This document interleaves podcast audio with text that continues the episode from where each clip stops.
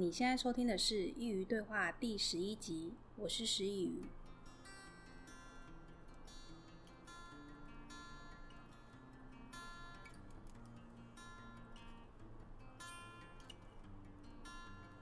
上礼拜的功课有做了吗？关于第二旅程，你想到了什么呢？或许有些人会觉得是开始一个新的事业，一段新的关系，又或是结束了很长一段都未曾改变的生活。但这些在今天要讲的内容里，都只能算是第一旅程，因为今天要分享的第二旅程是灵性方面的。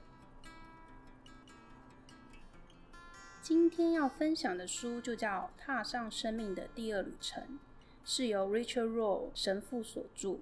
虽然作者是神职人员，也引用了非常多圣经的典故，但只要不把它当作是宗教书籍来看，我想不至于太难接受。但如果你是熟知圣经内容的，我想你会更能理解作者想传达的概念。但即使和我一样没读过圣经，也不用太担心。因为作者都有加以解释，所以请以一颗平常心阅读即可。既然这本书叫《踏上生命的第二旅程》，首先就要先来说说第一和第二旅程的差别。在作者的概念中，所谓的第一旅程是生存，而第二旅程是存在，而这两者之间存在着一个很明确的分界点，那就是坠落。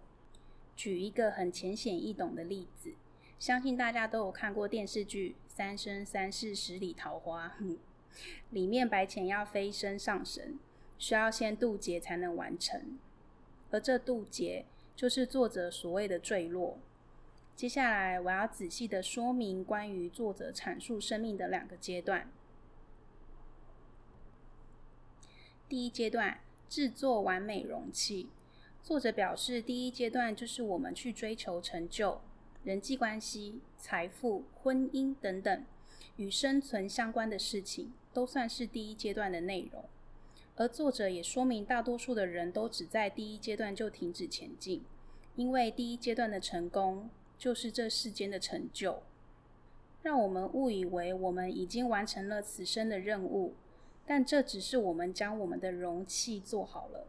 以去对抗接下来第二阶段人生所要面临的苦难。所以，如果你觉得你现在是人生胜利组了，你该好好的想想往第二阶段前进了。第二阶段，盛装真实的自我。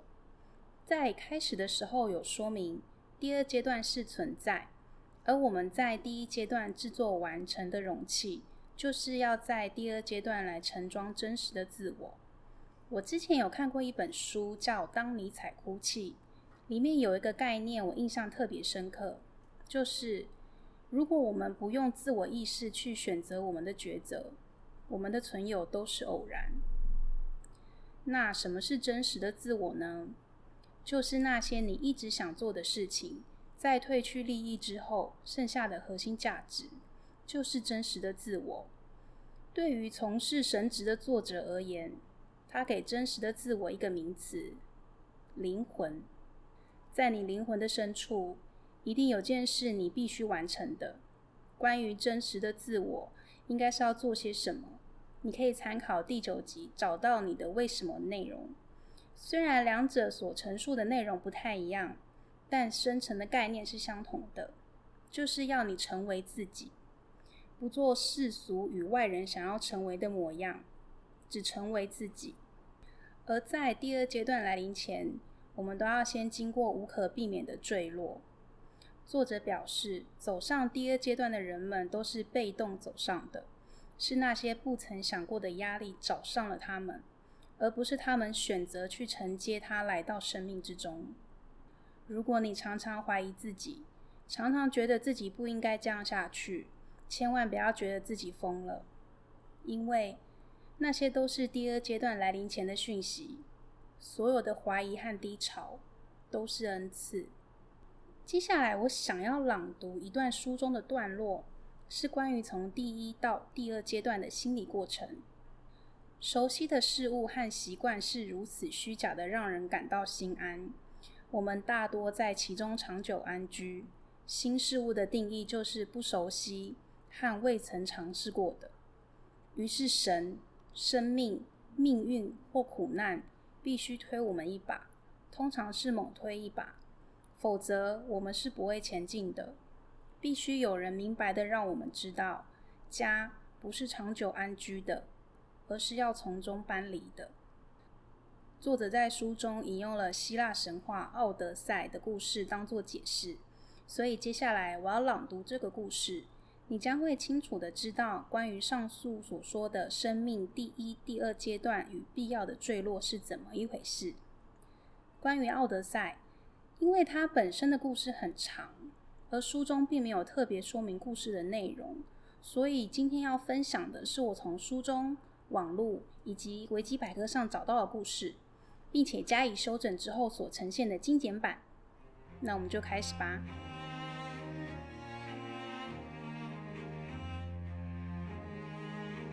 线上木马计帮助阿伽门农打赢特洛伊战争的起色家国王奥德修斯，在战争结束后带领同伴返乡途中，因偏离航道误闯了独眼巨人的岛屿。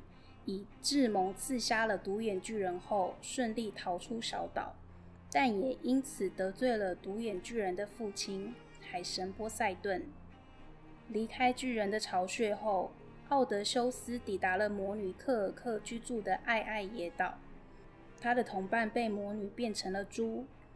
奥德修斯请求魔女解救他的同伴，并指教返家之途。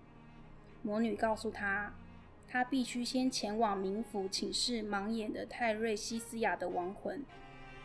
于是，底比斯人泰瑞西斯亚的亡魂出现了，手中握着他的金色权杖。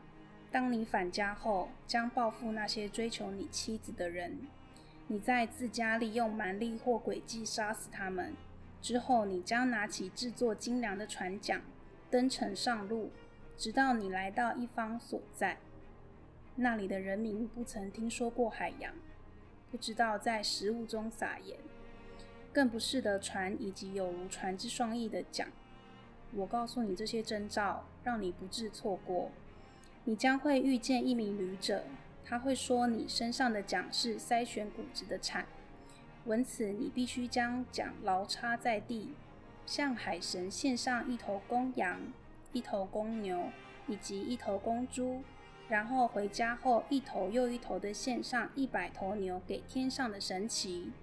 至于你，死亡会从远海而来，你的生命将在岁月满意之时温柔的退潮。你的人民将祝福你，我说的一切将成真。返洋之后的奥德修斯再度踏上他的返家之旅，因为得罪了海神波塞顿，在那之后的旅程，奥德修斯受到百般阻挠。这一趟返家之旅，竟耗费了十年。起色家人见国王十年未归，以为他已死亡。当地贵族觊觎他的权位、财富与他美貌的妻子潘尼洛普。虽然潘尼洛普设计拖延众多的求婚者，却无法真正的摆脱。历尽艰辛的奥德修斯终于返家。但那些求婚者正占据着他的宫殿，挥霍他的财物。奥德修斯与他的儿子联手，通过比武杀死了这些人，夺回自己的王宫和妻子，终于阖家团聚。但故事还没结束，奥德修斯并没有安静地度过他的老年。他明白，他必须完成过去从盲眼的预言者泰瑞西斯亚那里得知。但几乎被他遗忘的预言，这是他的命运，是神的要求。这段新的旅程并没有详细的描述。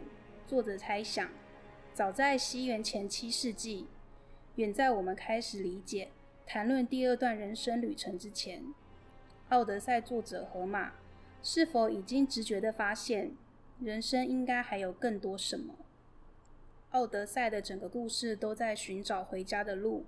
然后在返家后重新思考家的定义，而作者分析以下八个关键点，当做对于他所提出第二旅程概念的佐证。第一点，奥德修斯是在冥府得到泰瑞西斯亚的预言，而冥府就是象征奥德修斯正在生命的最底部，是在回家的途中必须经过的地方，也必须得到的预言。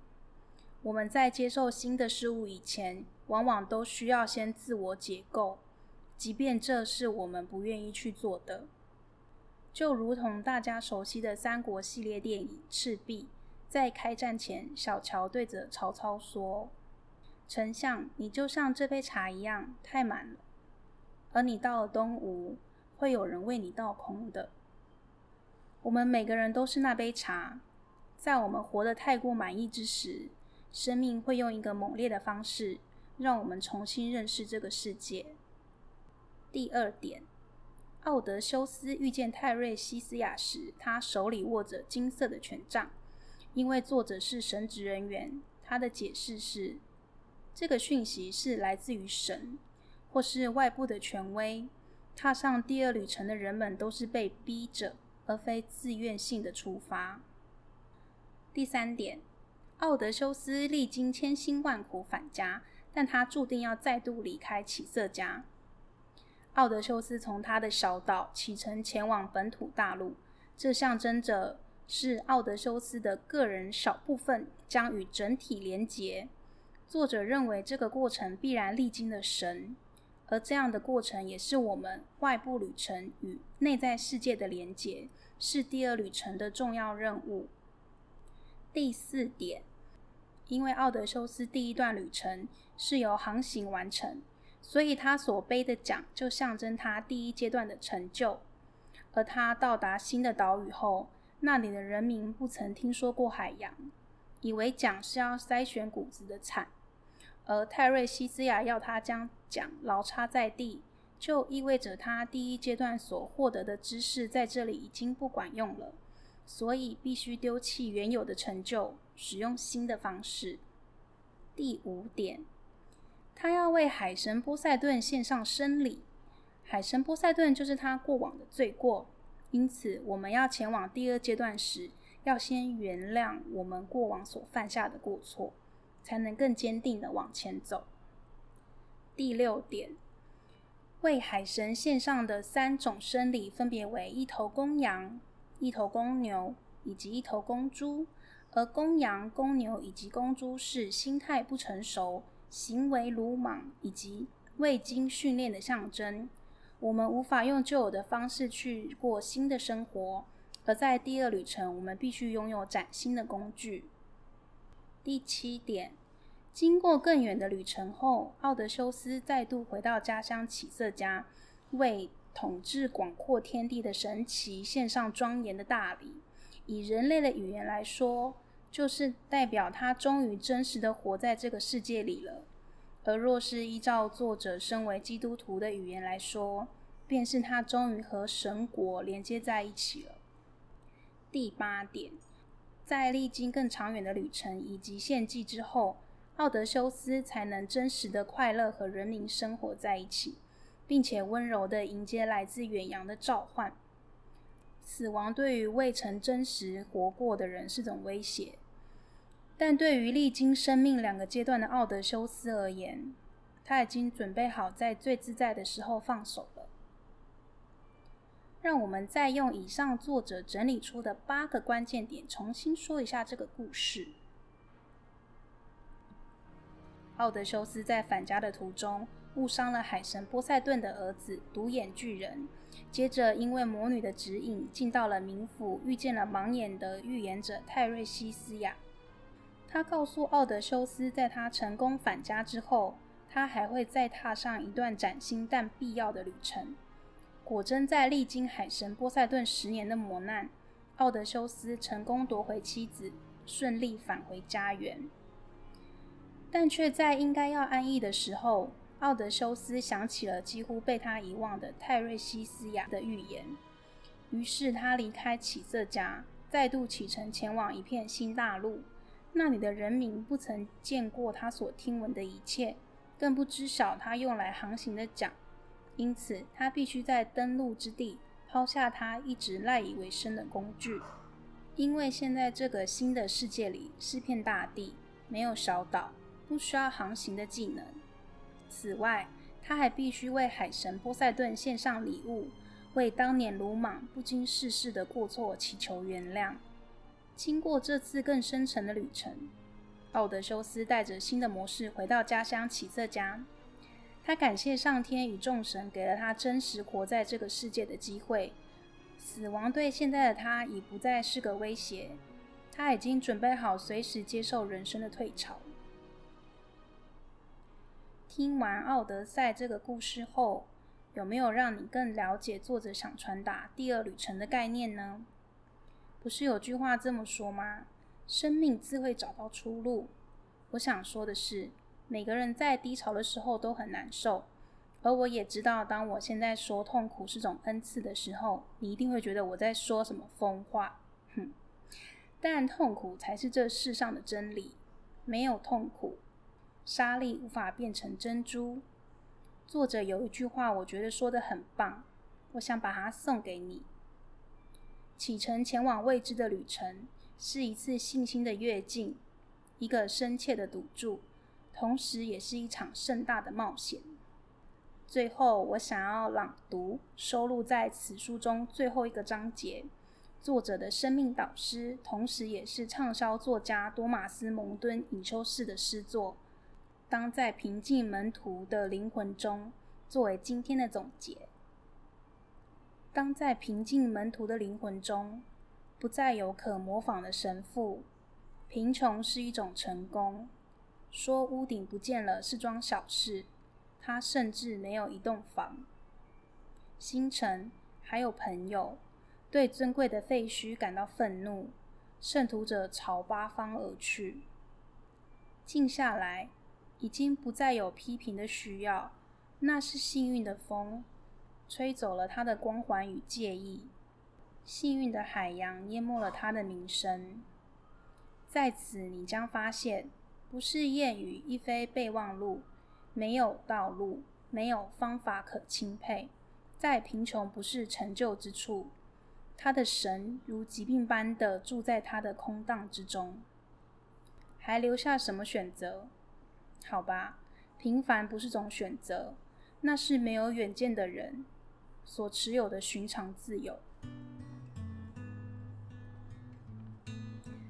在节目的最后，想要分享一下关于我看这本书的情形。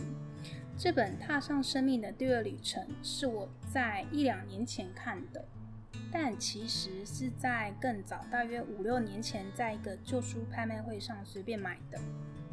但我一直都没有将它打开来看，一直到那个时候。正在人生低潮的我，在书架上看见了这本书，我才真正的将它开启。不觉得生命真的很奇妙吗？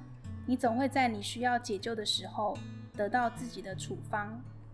或许早在那个时候，五六年前买书的我，已经知道我接下来即将遇到生命中必要的坠落，也知道接下来我需要一个厘清思绪的指引，所以。在茫茫书海中挑选了这本书，而它也确实在多年后拯救了我碎裂的心灵。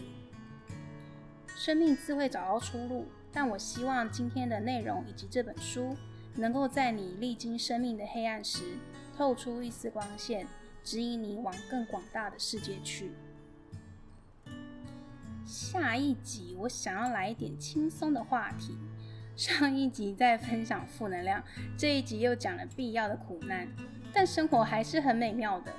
所以下一集我想跟你分享，如果生命中的每一件事都是一种投资，每件事都以非常理性的方式去看待的话，那我们的生活会变得如何呢？